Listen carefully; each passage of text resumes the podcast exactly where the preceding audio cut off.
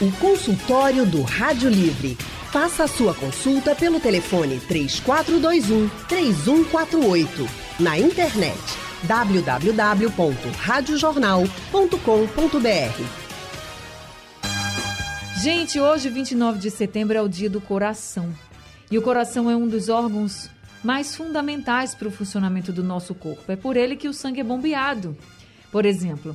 E por isso é preciso cuidar muito bem do nosso coração. Mas como fazer isso? É o que a gente vai saber a partir de agora no consultório do Rádio Livre.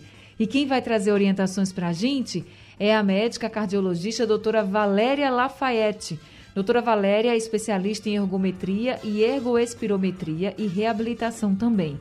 Ela atende no Real Hospital Português, no Hospital Eduardo Campos da Pessoa Idosa e o Hospital Getúlio Vargas. Doutora Valéria, muito boa tarde para a senhora. Seja muito bem-vinda aqui ao consultório do Rádio Livre. Boa tarde, Anne. Boa tarde para todos que estão nos acompanhando. Ficamos muito felizes em tê-la aqui com a gente. Eu também queria convidar logo todos os ouvintes a participarem com a gente. A gente quer saber como você está cuidando do seu coração. O que, que você está fazendo para cuidar do seu coração? Será que você está fazendo certo? Tem dúvidas? Participe. Você pode mandar suas mensagens, contar a sua experiência. Pelo nosso painel interativo, é só entrar no site ou no aplicativo da Rádio Jornal, que você vai ver lá o painel interativo. Tem também o nosso WhatsApp, que você pode escrever sua mensagem, mandar um áudio também. Aproveita. Doutora Valéria Lafayette está aqui com a gente, ela que é cardiologista. E manda sua dúvida. Ou, se preferir, você pode ligar aqui para a Rádio Jornal. O telefone é o 3421 3148. Doutora Valéria, quando a gente fala sobre cuidados com o coração, vale aquela máxima de que prevenir é melhor do que remediar? Vale para tudo, né? Sempre a prevenção é melhor do que tratar, do que remediar, como diz esse ditado antigo. É, os cuidados com as doenças cardiovasculares, elas têm muitos fatores, né? são multifatoriais. Né? Alguns fatores independem da gente, que é a nossa carga hereditária, a nossa carga genética. A gente não tem como mudar, nem como escolher quando nasce. É, e a outra parte dos fatores de risco para as doenças são os fatores relacionados ao estilo de vida. E aí, esse sim, a gente tem como é, melhorar e cuidar. Exercício físico é bom? Exercício físico é hoje ele já era bom desde a época de, da antiga Grécia do nosso Hipócrates, que é o, né, é o filósofo ao qual a gente faz o juramento quando se forma. Então, hoje em dia, os trabalhos científicos que estão sendo publicados, falando em ciência, né, em, em pensamento é, baseado nas evidências científicas, o exercício ele não é só uma arma para prevenção, mas para tratamento também das doenças. Agora, quem tem problemas cardiovasculares pode se exercitar? Pode e deve, na grande maioria. Algumas é, condições específicas, né, quando a doença está instabilizada, quando você teve um evento agudo, como um infarto agudo na, na, na, no momento do infarto e dias após, aí não pode, tá? Mas são, é, é, são casos bem é, específicos. Na grande maioria, mesmo aqueles cardiopatas, aquelas pessoas que têm insuficiência cardíaca, né, elas devem e podem sim fazer exercícios físicos. Nós já temos um ouvinte aqui com a gente, é o José Carlos de Sapucaia. Seu José, muito boa tarde, seja bem-vindo ao consultório do Rádio Livre. Boa tarde. Doutora, eu tenho uma pergunta a fazer à senhora. Eu sinto muitas dores nas pernas e minha pressão ela é alta. Ela fica oscilando constantemente. Eu tomo um remédio de, de pressão é, de 50 miligramas, mas ele não está dando resultado para mim, porque ele, a minha pressão ela não, não para de, de, de, ficar alta. E aí? Oi, José Carlos. Oi, José Carlos, é, é, em relação à sua pressão, vamos lá, são dois problemas, né? Você falou que tem pressão alta, já toma medicação, mas pelo que eu estou vendo, a medicação está sendo insuficiente para controlar a sua hipertensão.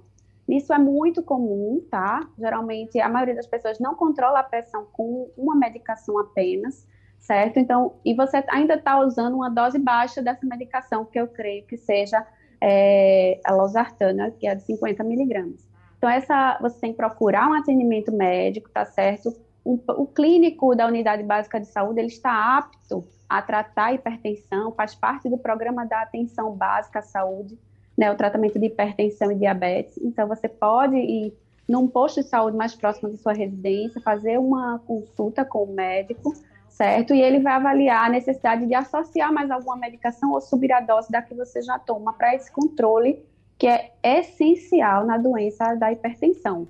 Em relação a dores nas pernas, pode ser muita coisa, pode ser desde uma dor óssea, uma dor muscular, como uma dor circulatória. A gente sabe que é, os hipertensos é uma doença, como diz, é hipertensão arterial sistêmica, então está presente no corpo inteiro, né? E você pode ter algum problema de circulação nas pernas que esteja causando essa dor, também precisa ser investigado. O doutora Valéria, a gente falando sobre exercícios, né, para as pessoas se exercitarem como forma também de cuidar bem do coração, tem exercício que é melhor e exercícios que não são recomendados ou todo exercício é muito bem-vindo? É, a gente, a gente tem. Primeiro, eu vou dar só uma, uma orientação em relação à atividade física e exercício. A atividade física é qualquer movimento do corpo que gaste energia. Então, a gente agora está fazendo, está conversando, você, é, quando você se levanta, quando você faz as atividades domésticas ou no seu próprio trabalho, que você caminha de um lado para o outro, isso é uma atividade física, tem gasto de caloria. O exercício já é uma coisa programada, orientada, sistemática, você vai fazer tantos minutos, tantas vezes por semana, isso é o exercício. Né? O benefício do exercício é maior do que da atividade física. E da atividade física é maior do que não fazer nada. Então, se mexer é sempre interessante, sempre bom. Lógico que existem exercícios que eu posso fazer e exercícios que eu não posso fazer naquele determinado momento. Então, uma pessoa que vai iniciar a prática de exercício, ela não vai conseguir correr, por exemplo. Ela vai ter que primeiro caminhar, condicionar, acostumar o corpo dela com aquele exercício, com aquela prática, para depois ir mais à frente. Então, assim, serve para todos os tipos de exercício. Uma pessoa que tem muita doença de artrose nos joelhos e não vai conseguir fazer uma caminhada, uma corrida, talvez tenha que fazer exercícios de baixo impacto, como exercícios na água, por exemplo. Então, o exercício, ele sempre vai ter um exercício bom para cada tipo de pessoa, né? E o ideal é o que é melhor para você, da sua condição e o que lhe agrada também, porque o exercício tem que ser prazeroso também. Isso. Agora o Marivaldo do Barro está ao telefone com a gente. Boa tarde, seu Marivaldo. Seja bem-vindo aqui ao consultório. Boa tarde, Anne. É, é o seguinte, eu infartei em 2013. Eu fiz cateterismo e angioplastia. Colocaram no extenso, se não me engano. Eu queria saber se esse esteve tem período, porque faz uns oito, vai completar nove anos que eu infartei e ainda não fiz a cirurgia, entendeu? Entendi. Doutora Valéria? Veja, o stent ele não tem um prazo certo de validade, feito um remédio, vamos dizer assim. O stent ele vai, ele pode ter complicações, como é o, como fechamento do stent, daí provavelmente foi o que aconteceu com ele, ele precisou fazer a cirurgia depois, certo? E isso vai muito do perfil da, do próprio paciente. Então, se é um paciente que se cuida, toma todos os remédios, controla o colesterol, a diabetes, controla a pressão, esse estente, a meia-vida dele, o tempo de, vamos dizer assim, de validade dele vai ser mais prolongado. E também depende da doença. Tem doenças que são mais agressivas do que outras. Então, assim, é, a gente, por isso que quem botou um stent tem que estar sempre sendo acompanhado pelo cardiologista para ver se há alguma é, complicação, como fechamento, como até diminuição é, da luz desse estente, porque é uma molinha que você bota na artéria e ele abre para o sangue passar, porque o sangue antes não passava, estava ocluído, estava com uma, uma, placa de gordura. Então, essa, esse estente ele pode ir fechando aos pouquinhos ou fechar completamente, aí de, de, de, desencadear um infarto. Né? Então, por isso tem que ter esse cuidado, mas não existe um tempo, assim que eu lhe diga, vai durar tanto tempo, não, não existe é, esse número, vamos dizer assim. Tá certo. O Andrade de Rio Doce também está com a gente ao telefone. Andrade, boa tarde para você. Seja bem-vindo ao consultório. Boa tarde, querida Anne Barreto. Boa tarde, doutora Valéria Lafayette. Parabéns hoje a todos os cardiologistas desse país que cuidam do, do, dos nossos corações. essa peça maravilhosa do corpo que é o coração. Doutora Lafayette, é, qual a relação entre dentição e saúde do coração? É correto afirmar se, que se nós tivéssemos uma saúde bucal adequada, teríamos menos problemas cardíacos? Obrigado, querido. Obrigada, Andrade. Doutora? Obrigada, Andrade, pelos parabéns, primeiramente. É, veja, a saúde bucal tem sim correlação com algumas doenças cardíacas, não todas, tá certo? Por exemplo, as doenças que infeccionam as válvulas do coração, que é chama de endocardite, certo?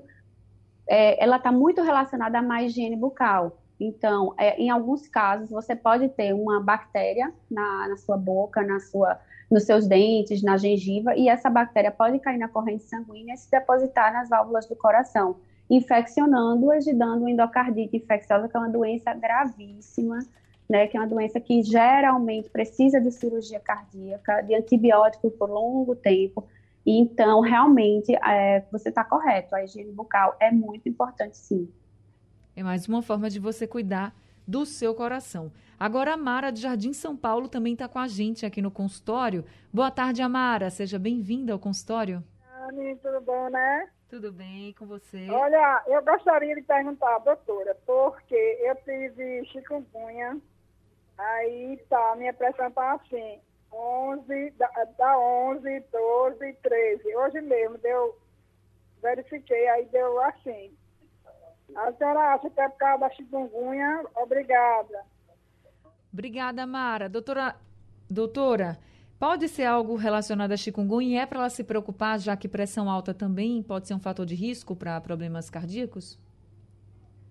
É, é, eu não há relato de que a chikungunya possa causar hipertensão. O que pode acontecer é que na no tratamento da chikungunya, por conta das dores articulares que são muito grandes, mesmo após, muita gente usa corticoide indiscriminadamente e por longos períodos. E o corticoide e os anti-inflamatórios também que se usa, né, aqueles é, remédios é, é, que a gente usa para dores articulares, e esses, esses medicamentos podem sim é, agravar uma hipertensão já, já existente, descompensar a pressão certo? Apesar de que esses níveis de pressão que ela relatou, que eu acredito que seja da pressão arterial sistólica de 11, que é 110, 12, que é 120, uhum. 13, que é 130, eles ainda estão normais, tá? Então, é, é, realmente, a chikungunya por si só não causa hipertensão, não, não piora a hipertensão. O que piora a hipertensão é a dor, é o uso de anti-inflamatórios, o uso de corticosteroides é, indiscriminadamente a longo prazo. O consultório do Rádio Livre hoje está falando sobre como você deve cuidar do seu coração. Estamos recebendo dois médicos cardiologistas, a doutora Valéria Lafayette, que está com a gente, e também o doutor Heitor Medeiros. O doutor Heitor é cardiologista e hemodinamicista. Ele atende no Real Hospital Português no hemodinamicista Procap e no Hospital Agamenon Magalhães. Doutor Heitor, muito boa tarde para o senhor. Também seja muito bem-vindo aqui ao consultório do Rádio Livre. Acho que o microfone do doutor Heitor está fechado, a gente não consegue ouvi-lo. Ele nos ouve, né? Ele nos ouve, mas a gente não consegue ouvir a voz do doutor Heitor. Se o senhor estiver me ouvindo, ouvindo agora, agora ouvindo estamos bem. ouvindo, estamos ouvindo ouvindo. Alô? Estamos lhe ouvindo. Seja bem-vindo, doutor. Bem-vindo. Ah, muito obrigado pelo convite para falar sobre o coração com vocês. É um prazer enorme. Prazer todo nosso tê-la aqui com a gente. Já temos muitos ouvintes também. Aproveitando que vocês dois estão aqui para poder tirar dúvidas e saber como cuidar do coração, o Ilso do Cordeiro, Ilso Cordeiro, desculpa, de Jardim São Paulo, está com a gente ao telefone. Ilso, muito boa tarde. Seja bem-vindo ao consultório. Boa tarde. Ilzo, desculpa te interromper. Tá Você podia baixar um pouquinho o seu rádio? Tá dando microfonia, a gente não consegue lhe ouvir direito. Tá, tá bom, vou, desligar agora mesmo. Tá bom. Vou desligá-lo, tá? Tchau, tchau, tchau, tchau, tchau. Que tá alto aí. Agora, agora, agora, agora a gente consegue lhe ouvir perfeitamente. Tá bom. Doutor, doutora. Doutor, eu sou Ilzo Cordeiro, eu tenho 83 anos de idade. E atualmente eu fiz um, um curso, eu fiz uma consulta e o médico disse que eu estou com o coração crescido.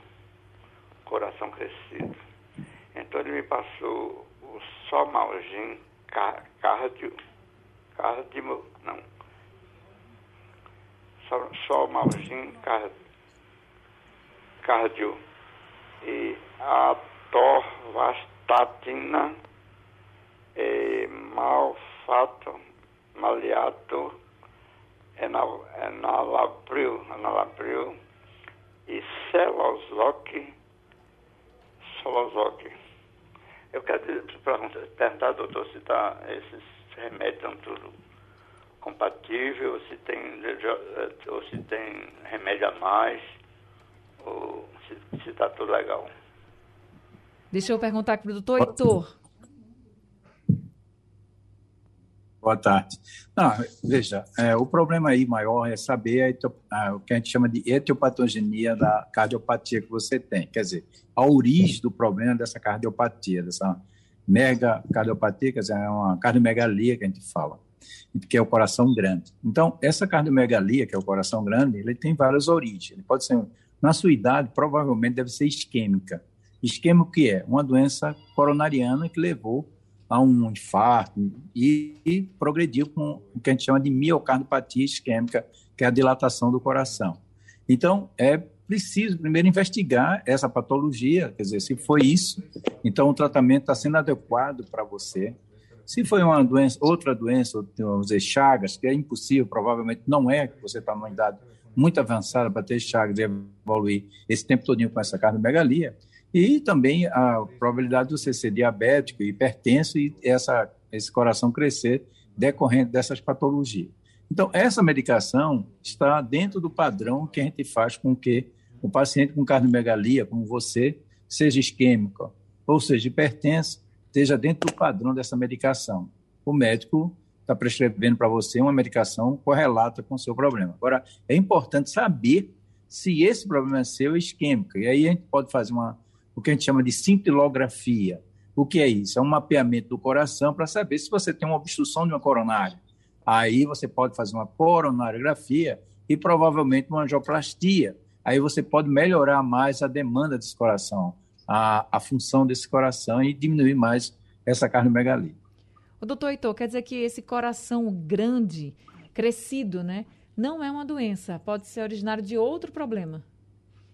Isso, pode ser originário. Quer dizer, o denominador comum foi a miocardiopatia, foi o crescimento do coração. Mas vamos dizer, se ele tem uma cardiopatia isquêmica, com obstrução de uma coronária, essas isquemias vai dando, eh, essas coronárias vai dando fibrose, vai diminuindo o fluxo, vai dando fibrose em várias áreas e o coração começa a relaxar. Mas aí, com cateterismo, você provavelmente pode diagnosticar uma, a, a, as lesões nas coronárias e botar vários estentes e melhorar essa isquemia, quer dizer, o fluxo das coronárias melhorarem e fazer que a função contrátil dele, quer dizer, o coração, começar a contrair melhor e fazer com que o coração trabalhe melhor e diminua esse tamanho. Né? Então, esse é um outro problema. Outro problema também são doenças valvulares que podem ter levado a essa cardiomegalia. Vamos dizer, ele pode ter tido um, assim, uma, uma isquemia na válvula mitral e esse coração crescer. Então, é, existe outros tratamentos mais sofisticados para tratar essa válvula mitral e trazer o coração para, pelo menos, melhorar 50% dessa função. Quer dizer, existe outras é, é, etiopatogenia, quer dizer, descoberta do problema do coração dele para ser tratado não só com medicação, mas com, tecno, com tecnologia mais moderna. Certo. Agora a gente vai conversar com o Carlos de Jardim Atlântico, que está ao telefone. Carlos, seja bem-vindo ao consultório. Boa tarde. Boa tarde, Anne. Boa tarde, doutor Heitor. É, minha pergunta é a seguinte. Veja, a gente está numa situação de pandemia e é complicado. Porque a gente escuta muita coisa. Que a gente é doente por uma idade, é doente por, por estar tá se aborrecendo. É, é, é, muita coisa. Eu voltei a trabalhar agora, até Ciro Bezerra fez uma enquete e os funcionários, Parará, pô, funcionário se, se tem saúde tem que voltar. Agora, aí o governo tem que fazer uma medida. Ele tem que ver quem tem comodomia, por outro também. Eu não vou também aliviar. É, funcionários sempre disseram que funcionário é preguiçoso, não sei o que lá, mas o funcionário quer voltar. Então, é, a gente tem que respeitar cada um lado E o senhor, como é médico do coração, então é isso que eu digo. Eu tive arritmia. Depois de certo tempo eu fiz teste, também não tenho mais. Já voltei a trabalhar, graças a Deus, a gente sempre quer estar nativa. Então eu queria saber o seguinte, a arritmia, ela tem um tempo e pode passar e depois deixar de, de chegar junto, ou ela vai continuar tendo quando a gente apresenta esses sintomas é, nessas épocas e não para mais. Será que isso é continuidade ou, ou para? Doutor Heitor. Olha, é, boa tarde. Realmente, depende do tipo da arritmia, é, é o fato de você diagnosticar o problema dessa arritmia. Vamos dizer, você pode ter uma fibrilação atrial. O que é uma fibrilação atrial? O, o ritmo deixa de ser aquele ritmo normal, sinusal, que tem que a gente chama de é como se você fosse para a sua porta da sua casa, sendo cadenciado cada paralelepípedo daquele, você contasse. De repente, você não encontra mais um paralelepípedo todo é, desordenado, quer dizer, você tem um paralelepípedo em cima e embaixo. Isso acontece com arritmia no coração. O coração deixa de bater certinho e ele começa a ser irregular. Essa fibrilação a gente pode chamar de fibrilação atrial, pode ser uma coisa aguda e pode ser uma coisa crônica decorrente das doenças do coração. Uma miocardiopatia dilatada, como o senhor anterior descreveu, é, uma cardiopatia hipertensiva, que o coração está grande, também leva a uma fibrilação atrial. E isso aí tem correção? Tem. Você pode ser tratado, se for aguda, com uma medicação, pode ser tratado com o que a gente chama de ablação, que é um choque, é uma queimação no coração e o ritmo pode voltar.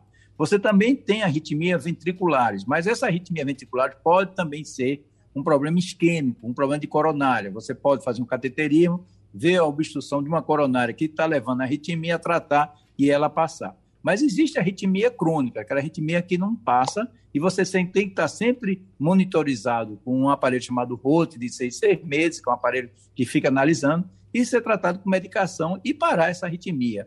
E pode ser com o tempo, no decorrer do tempo, devido ao tratamento do, seu, do problema do seu coração, se for uma hipertensão, se for uma arritmia devido a um problema na, no ato esquerdo está grande, por uma doença valvar, você pode corrigir e desaparecer essa arritmia.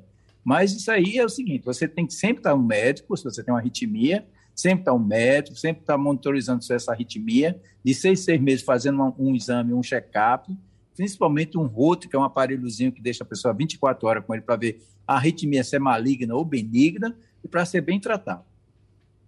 Tá certo. Agora é o Jaziel de Beberibe quem está com a gente aqui ao telefone. Jaziel, seja bem-vindo ao consultório.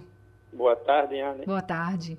Eu quero dizer, Anne, que vocês, funcionários da Rádio Jornal, dificilmente vai ter problema de coração, porque a Rádio Jornal só faz o bem para os ouvintes. E fazer o bem também faz bem ao coração. Que coisa boa, obrigada. Agora, Espero que a gente não tenha mesmo, não, viu? Espero que ter, ninguém tenha. Eu vou ter minha pergunta, vê bem.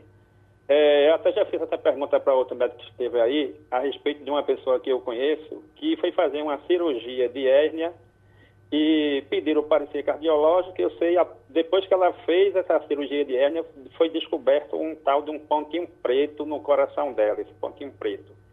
E ela trabalha para um médico que não está mais atuando, mas ele é clínico geral. E ele tem aqueles aparelhos que faz, não sei se é o eletro ou é o eletro, eu creio que é o eletro, que bota aquelas aqueles fiozinhos na pessoa. Sim. E ele descobriu que ela está com uma mancha no coração. Passou-se um certo tempo, ele repetiu esse exame, disse a mim que essa mancha cresceu, ele chamou um cardiologista lá também, e o cardiologista deu até atestado de morte para ela. Perguntou se ela tinha neto, mandou ela viver e, só, e disse que só Deus. E após esse cardiologista, que é amigo dele, ver esse exame também, ele repetiu de novo esse exame e disse que essa mancha cresceu.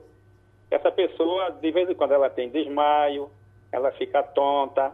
Aí ele, como ele é médico, ele bota um, um comprimidozinho embaixo da língua dela, mas parece um comprimido milagroso, que ela fica bem na hora mesmo, bem rapidinho. Eu queria saber que tipo de mancha é essa que apareceu nesse coração dela. Doutora Valéria? Oi, Anne. É uma pergunta difícil. É uma mancha, vamos lá. É, eu estou pensando aqui, existe um exame que o doutor Ito até já falou, que é a cintilografia, que às vezes, na cintilografia, nas imagens, você não vê a captação do, do contraste. E aí sugere que aí pode ser essa mancha escura, sugere que aquela região não está recebendo sangue. E aí pode ser uma área de isquemia, como até o doutor Heitor já falou. E essa, realmente, essa, essa falta de sangue nessa determinada área, ela pode gerar diversos sintomas, como angina, que é a dor no peito, falta de ar. Ela pode gerar também arritmias, né, se for uma fibrose e aí dá esses desmaios que ele relatou. Mas, assim, tem tratamento, né? Essa história de que desenganou e tal, eu, eu acho que ele precisa, que essa, essa pessoa conhecida dele precisa ser mais, melhor avaliada, né? Eu não tenho como saber dizer exatamente qual é a doença que ela tem, porque a história realmente está é, tá um pouco confusa, mas que ela precisa de uma consulta, primeiramente, pegar esses exames que ela já tem, dar uma olhada, para chegar a um diagnóstico e com isso a um tratamento, né? E não achar que não tem tratamento, né? Quase todas as patologias cardíacas hoje em dia a gente tem como ou curar ou controlar, pelo menos. Tá certo. Agora a gente vai ouvir a pergunta do Isaías, ele mandou pelo nosso WhatsApp. Boa tarde, Anne. Boa tarde, doutora Valéria. Eu gostaria de fazer uma pergunta a vocês. Eu fui para o cardiologista no ano passado eu estava tomando losartano e não me dava, não estava me dando bem. Sempre o coração estava acelerado. Ele alegou que poderia ser ansiedade e me passou a penalol de 25 miligramas. Um de manhã e um de noite.